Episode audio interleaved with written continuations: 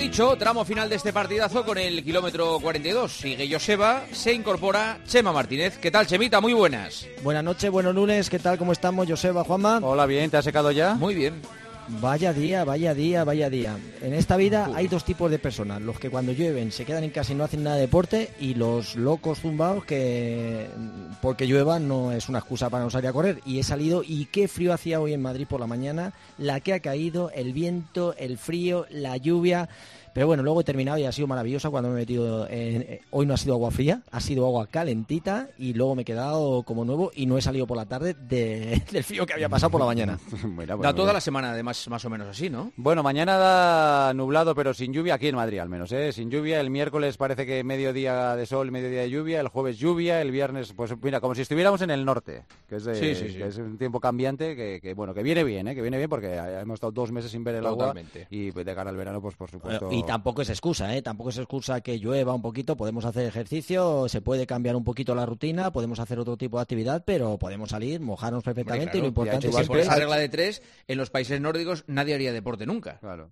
Por eso, por eso. Y la única regla que ir bien, bien equipados eh, a nivel de ropa y zapatillas y bien cubiertos, ¿no? Que no te pase como a mí, que he salido esta mañana con 6 grados, pensando como ayer que estaba en Barcelona, que la temperatura era agradable y he pasado un frío en las manos y hoy sí que hubiera necesitado guantes. Así que hay que salir con la ropa justa, ni demasiada, ni por exceso, ni por defecto.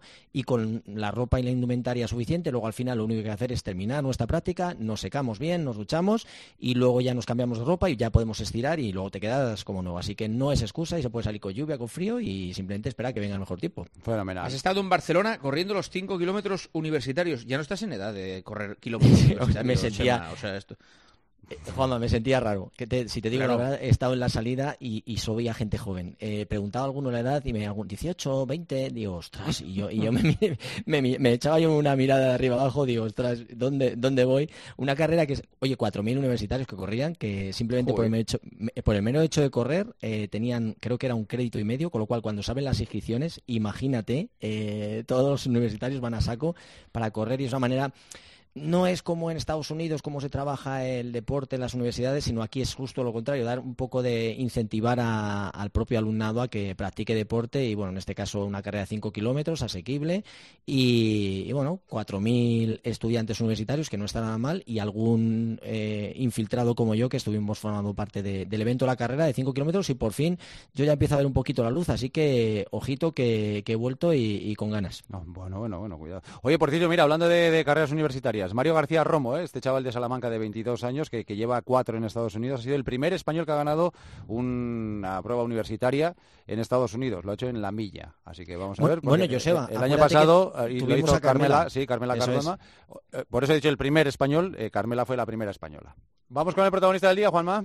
Vamos, ¿quién es el protagonista del día? Bueno, pues es David Bustos, que eh, era uno de los atletas con mayor proyección del atletismo español. Recordamos bronce 2012 en 1500, bronce europeo. Fue plata en Europa en el año 2016. Participó en dos Juegos Olímpicos. En Brasil, eh, de hecho, en Río llegó hasta la final. Y se marcó como, gran objetivo incluso pelear, incluso hasta por las medallas en Tokio 2020. Pero, pero la cosa se fue torciendo. Lesiones, la pandemia, la falta de patrocinadores, la falta de una niña recién nacida y una familia que, cuidar y entonces decidió darle un giro a su vida. Tiene tan solo 31 años, todavía es atleta profesional, pero se ha hecho policía, está en Torre la Vega y ha cambiado radicalmente porque del atletismo no se podía vivir. Mira, voy a desvelar un mensaje que me mandó Chema ayer cuando hablábamos del caso de, David, porque Chema no es una persona que regale tampoco gratuitamente los, elogios. Y me puso, iba para crack, pero esta es la realidad del deporte de alto nivel. Hola David, muy buenas. Hola, muy buenas. ¿Cómo estás? Pues bien, la verdad es que muy contento por por, lo menos estar aquí ya trabajando y con una estabilidad que, antes pues bueno no tenía. O sea, ya, eres policía, ¿no? Ya tienes tu plaza de policía y, eso, es lo que... Ya estoy patrullando las calles. Ya estás patrullando las, las calles. Eh, Juanma, eh, te está patrullando las calles literal, está de turno. Ah, ¿sí? Sí. Muy bien. Eso, eso. Hoy, estoy, hoy me toca tarde noche. Bueno, es lo que hay hoy. Pero es, es tranquilita Torre la Vega, ¿no? Sí, bueno, y un lunes además eh, de noche en principio no debería dar mucho problema. Quizá un viernes, un sábado o incluso un jueves, pues bueno, puede haber algo más de movimiento, pero un lunes poca cosa habrá por la noche, esperemos. Yo soy hijo, soy hijo de policía y además de los que patrullaban las calles, ¿eh? O sea, no te creas tú que de policía de oficina, de, patrullando las calles. Sí, sí, joder. Pues bueno, entonces sabrás lo que es. Perfectamente, perfectamente. Pues eh, Juanma, Joseba, eh, David es el, un poco, lo, que ocurre, ¿no? El paradigma del, deportista español, que desgraciadamente el deporte profesional es muy complicado y, llega un momento en tu vida que tienes que decir qué hago, hasta dónde voy y en este caso yo creo que David eh, frena una carrera que prometía muchísimo con opciones de medalla. Estamos hablando de un medio, mediofondista con opciones de medalla y que en este caso un cúmulo de circunstancias hace que tenga que trabajar por tener un sueldo y por poder eh, garantizar un poco eh, su día a día con, una familia que tiene, ¿no? Y, desgraciadamente el deporte de alto nivel, mucha gente se puede plantear, no, ganas una medalla, ya tienes dinero para toda tu vida, pero nada más lejos de la realidad y, David es un caso, pues todavía 30 años, yo creo que todavía tiene, tiene margen todavía de volver un poco cuando tenga más estabilidad con el trabajo, pero es la realidad del deporte español, es muy triste, pero me imagino que David nos contará un poco ahora eh, qué, o, qué podía ganar o los problemas que llevaron a, ese cambio, a esa decisión de, dejar o, no dejar, sino de poner un, paréntesis en la práctica del deporte de alto nivel. Sí, a ver, la verdad es que ha sido como un poco un cúmulo de despropósitos el, la manera de, de haber dejado de preparar Tokio, porque quieras o no, eh, he tenido, después de, de, Río 2016, tuve unos años que, pues, alguna lesión, alguna cosilla, cambio de entrenador, no me adapté del todo bien. Pues fueron despropósitos que no, no he ido teniendo unos años buenos, como para ir renovando sponsors, como para ir consiguiendo becas. Y luego, el año que aposté realmente por, ir a Tokio, intentar ir a luchar por las medallas, que era el 2020, me fui a Soria a entrenar y pasó lo que pasó. Eh, entró la pandemia, y, bueno, pues se truncó todo un poco esa ilusión de intentarlo ese año, ya después, ese año justo tenía que renovarlo todo, contratos y todo, y me quedé sin nada. Fue pues el momento que dije, mira, o, o sigo intentando ser atleta con sin ninguna garantía, que al final, pues bueno, es eh, el deporte es lo que es, hay que hay que dar resultados, si no no se no se genera. Y, y dije, mira, voy a buscar esta estabilidad, tener un trabajo fijo, un trabajo también ya para toda la vida y, y, ahora, a partir de ahora, Dios dirá si, si vuelvo a competir a un alto nivel o, si compito a nivel más popular ya por, por placer más que, más que por, por buscar un resultado. Mm. ¿Ahora sigues entrenando? Eh, mi intención es volver a empezar ahora mismo. Bueno, la verdad es que eh, mi intención era empezar la semana pasada, ya pues ya empiezo a tener una estabilidad. Hicimos el curso de, policía aquí en Cantabria y, bueno, ya estuve mañana y tarde liado y cuando hemos acabado el curso, una cosa, las pruebas físicas, las pruebas físicas habrá sido el número uno de la promoción, claro. bueno, sí, a ver, realmente sí, a ver. la, prueba, la prueba física en la que se me da bien es el mil pero como no se puede sacar más de un 10, pues ya por mucho que entrene, por mucho que haga, no no podía sacar mejor nota. Entonces, ¿cuánto hiciste, pues, bueno, ¿cuánto hiciste en el Sí, es que el 10 es bajar de 3 minutos. Entonces, pues fui a hacer, hice 2.49 o así, por, porque salí un poco rápido, ya que es una oposición, mm, no ir a fastidiar a nadie, pero tampoco beneficiar a nadie yendo a ritmo y que me intenten seguir. Pues pues salí rápido y, bueno, hice 2.59, 2.49 o así, pero bueno, que tú sabes, Chema, que para nosotros esos ritmos son ritmos bueno, muy asequibles. es el ritmo casi de rodaje para él, o sea que estamos hablando que tiene 1.46 en, en 800, o sea que y 3.34 en 1500, o sea que imagínate los ritmos a los que puede ir David. Oye, David, ¿te ha tocado correr detrás de alguien o todavía no? Todavía no, y espero a ver, a ver qué tal se me da a correr, porque realmente eh, entre que llevas el chaleco, el cinturón con todo encima y las botas, a ver qué tal se me da a correr con, todo el uniforme. Solo falta que, se escapen, solo falta que se escapen, ¿eh? Joder, ya te digo, ya te digo. Y a nivel de, por ejemplo, que para que la gente se pueda hacer una idea de lo que puede ganar un deportista profesional, fíjate, después de haber conseguido medallas en Campeonato de Europa, haber sido finalista séptimo en unos Juegos Olímpicos, para que la gente se pueda hacer una idea de lo que supone eh, un, sueldo más o menos a grandes rasgos, ¿eh? lo que puede ganar un deportista con la beca y el club, para que la gente se piensa que son las millonadas, para que nos cuentes un poquito lo que mm. supone.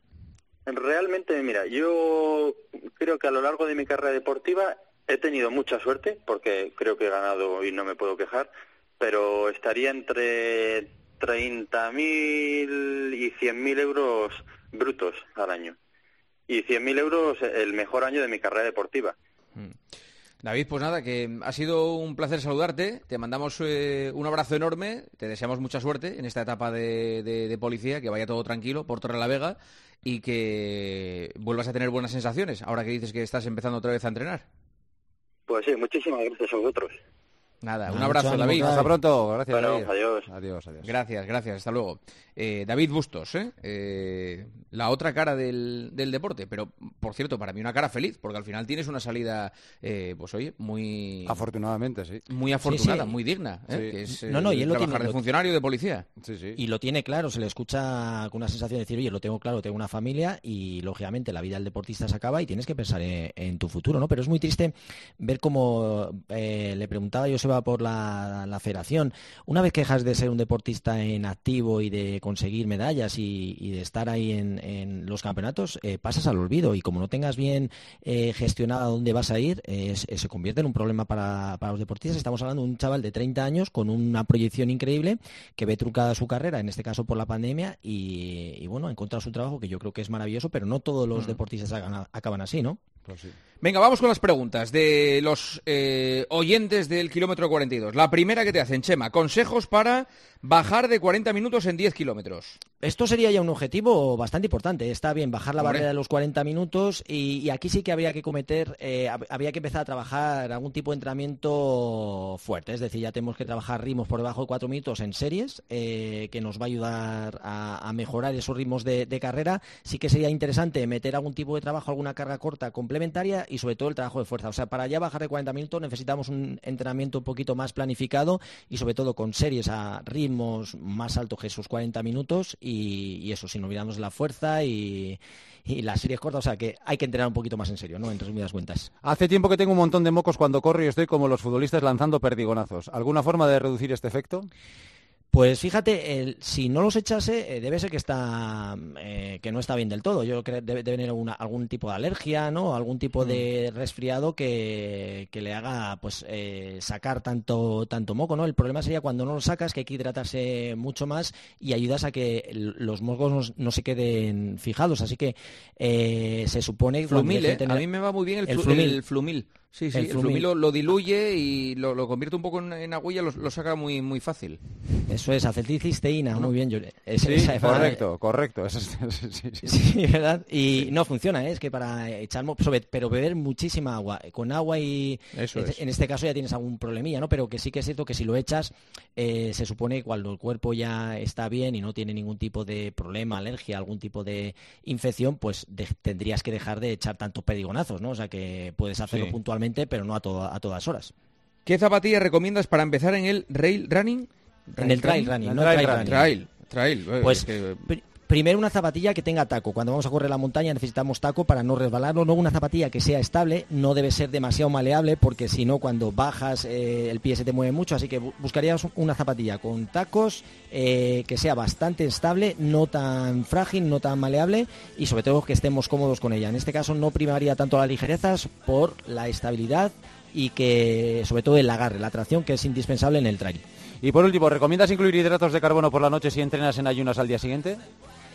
Yo lo prefiero, o sea, yo soy de los que si voy a hacer algún tipo o haces ayuno intermitente no vas a desayunar, sí que hay que tener garantizado que tenemos nuestros depósitos preparados y listos con energía suficiente, así que sí, en mi caso lo hago y a mí me va bien, así que quien lo vaya a hacer yo se lo recomendaría. Chemita, muchas gracias. Buenas noches, buenos lunes. Hasta luego, Joseba. Hasta mañana, chao, chao.